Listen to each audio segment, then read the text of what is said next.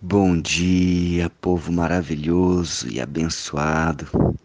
Estamos no dia 64 do projeto Bíblia para Iniciantes. Que maravilha, que bom estar com você.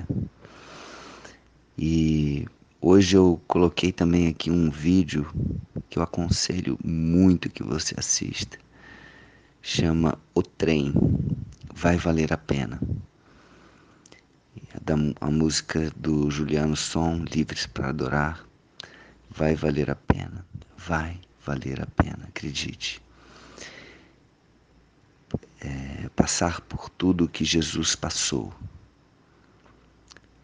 vai valer a pena e que eu e você possamos fazer realmente valer a pena o sacrifício, a humilhação, ser traído ser crucificado, ser ferido, ser açoitado, tudo que Jesus passou, que nós possamos fazer valer a pena na nossa vida o sacrifício que ele fez.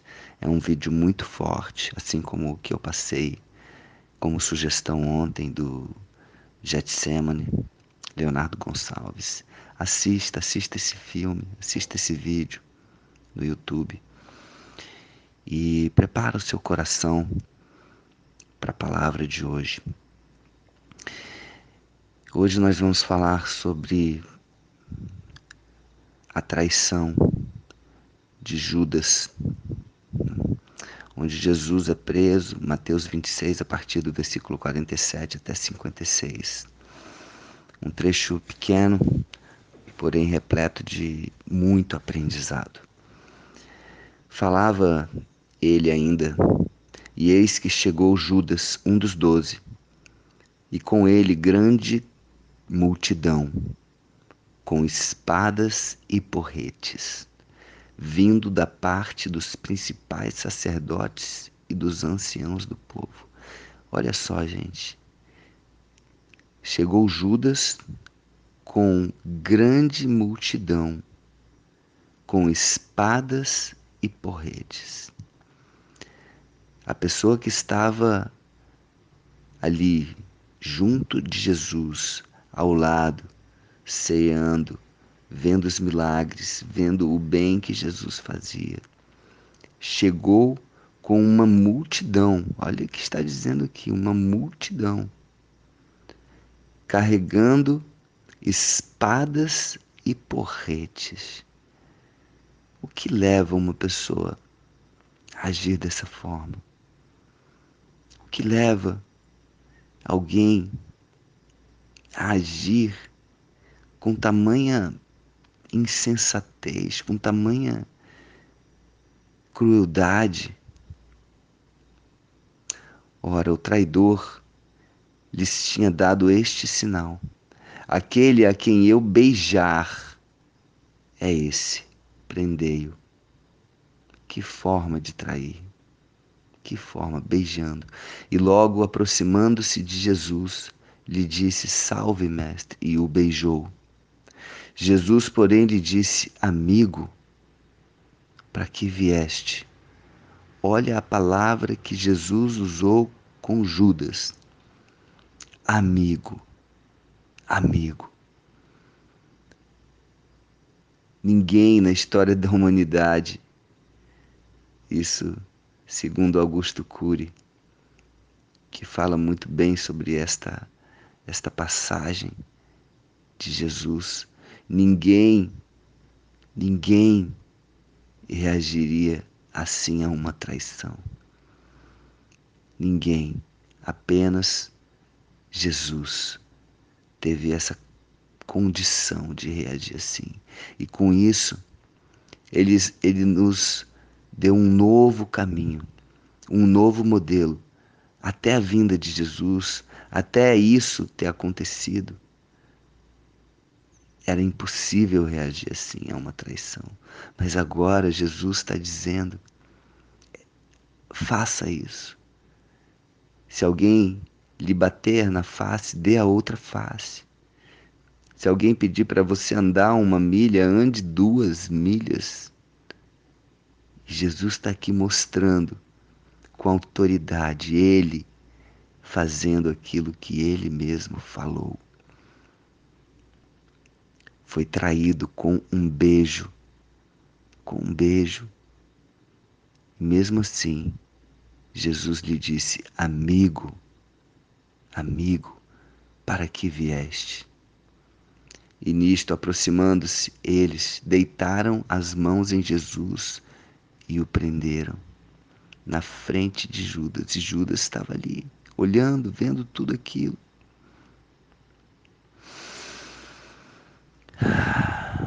Quantas vezes eu e você somos traídos ou somos injustiçados e nós condenamos imediatamente essa pessoa que nos traiu. E Jesus tratou Judas como um amigo, com compaixão, com compaixão, com misericórdia. O que Judas estava fazendo ali era algo tão louco, tão insensato, que Jesus teve misericórdia de Judas. E eis que um dos que estavam com Jesus, Pedro, na verdade, no livro de Lucas, capítulo 22, versículo 51, é, perdão, no livro de João, no livro de João, capítulo 18, versículo 10, é, explica que quem era um desses que estavam com Jesus era Pedro. Lá ele descreve que era Pedro.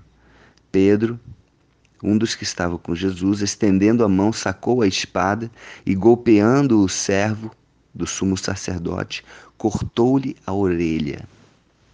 Tinha de ser Pedro, né?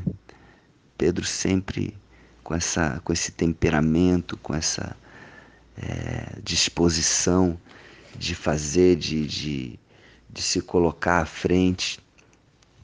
E o próprio Pedro fez isso, sacou a espada e, golpeando o servo do sumo sacerdote, cortou-lhe a orelha. E aí sim, no livro lá de, de Lucas 22, 51, é, descreve que Jesus, além de repreender Pedro, ele curou Malco. Malco era esse servo do sumo sacerdote, segundo João. O livro de João escreve também que era Malco.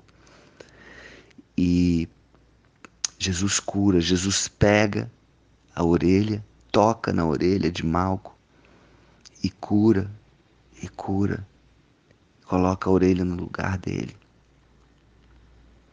Então Jesus disse a Pedro: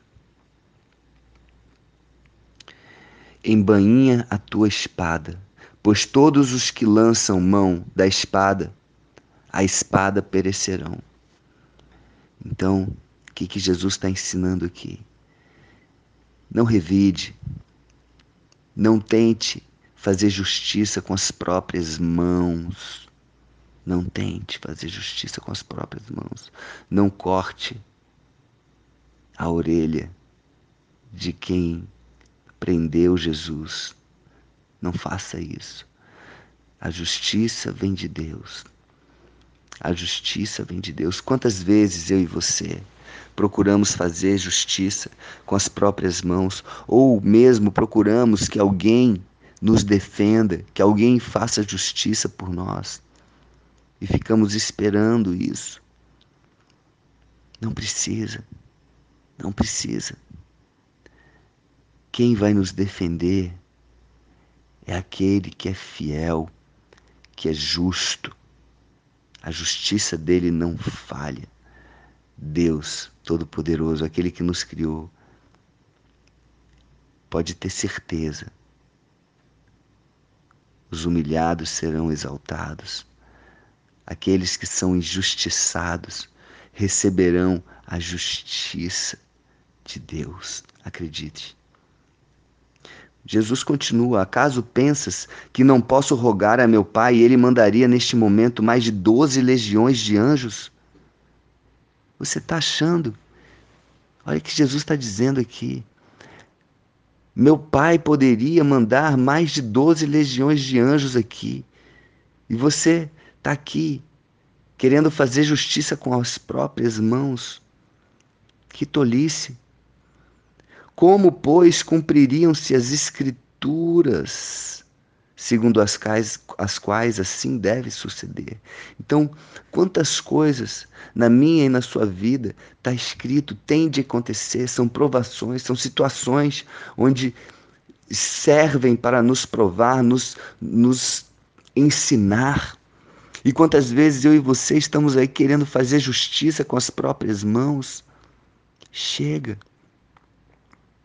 Vamos agir como Jesus agiu, como ele agiria, com misericórdia e compaixão, diante de qualquer situação de injustiça, qualquer situação, eu e você. Que nós possamos agir conforme Jesus nos ensinou. Ele está nos ensinando aqui uma lição grandiosa. Uma lição que pode mudar a minha vida, a sua vida como agir em situações de dor, em situações de injustiça, em situações de traição. Como? Com misericórdia, com compaixão. Sempre, sempre. E esperando a justiça apenas de Deus. Acredite, ela vai se cumprir. Ela vai se cumprir. Acredite. Fala aí, aonde você está. A justiça de Deus vai se cumprir. Repete para que você tenha a convicção, a palavra tem poder. A justiça de Deus vai se cumprir. Naquele momento, disse Jesus às multidões. Lembra que foram multidões que saíram atrás dele, junto com, com, com Judas. Parece loucura isso. Com espadas e porretes. Jesus diz, se dirige a elas e diz: Saístes com espadas e porretes para prender-me, como a um salteador.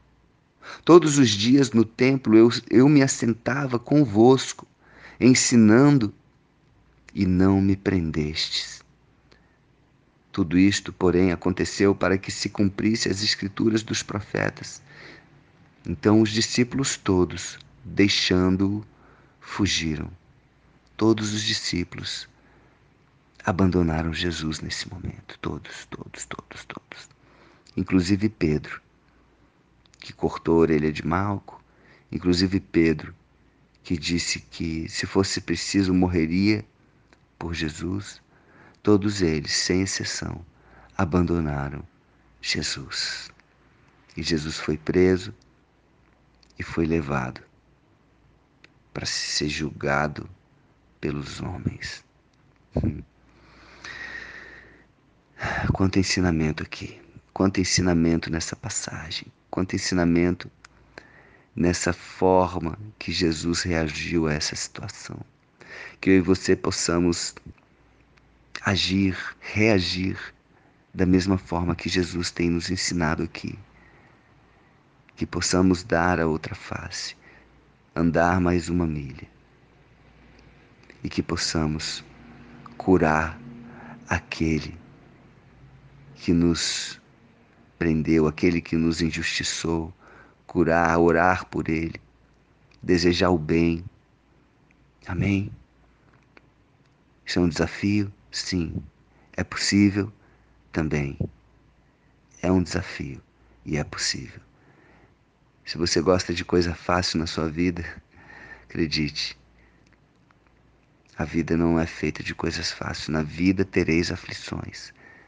Tende por motivo de toda alegria o passar de por várias provações. Não é fácil, porém é possível. É desafiador? Sim. É possível? Sim. Então vamos aprender com Jesus. Vamos agir assim? Vamos combinar? Próxima situação onde você passar por injustiça, onde você passar por humilhação, por traição. Que eu e você possamos ter compaixão, ter misericórdia, entender que aquela atitude só vai levar a um lugar ruim para aquela pessoa que está agindo dessa forma. Não vamos nos colocar da mesma forma. Não vamos pagar o ódio com ódio. Não vamos é, fazer como no Antigo Testamento, olho por olho, dente por dente. Não. Jesus está mostrando um novo e maravilhoso caminho a ser seguido. Que eu e você possamos agir assim. Uma vida de perdoar, uma vida de ter misericórdia, compaixão com aquele que nos trai, com aquele que nos prende, que nos julga. Amém? Um beijo no coração, que Deus abençoe. E diga aí no lugar onde você está: Deus vai me capacitar. Deus vai me capacitar. Muitas vezes não é pela minha, pela sua força, mas é pela força de Deus. Ele está com a gente, acredite, todos os dias das nossas vidas. Espírito Santo vem, nos capacita, nos conduz a agir como Jesus nos ensinou. Amém? Um beijo no coração e um dia maravilhoso. Maravilhoso.